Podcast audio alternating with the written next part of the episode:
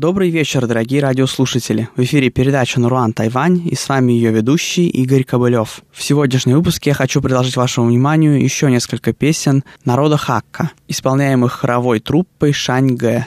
И первым номером сегодняшнего выпуска старинная, колыбельная людей Хака из уезда Гаосюн, города Мэйнун. thank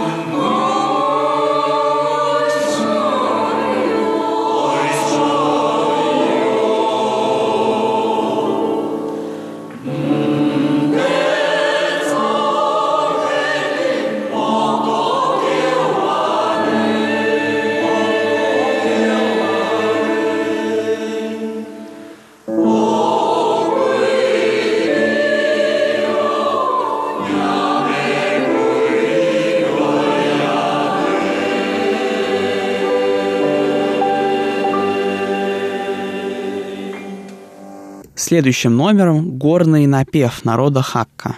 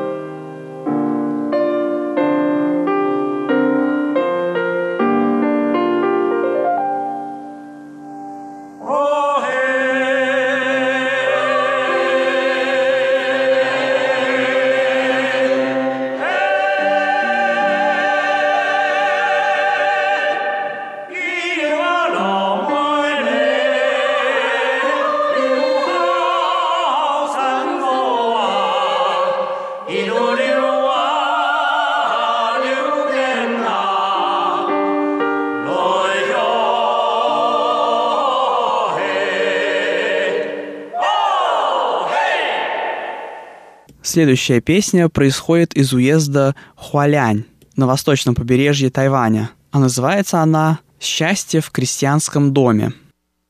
阿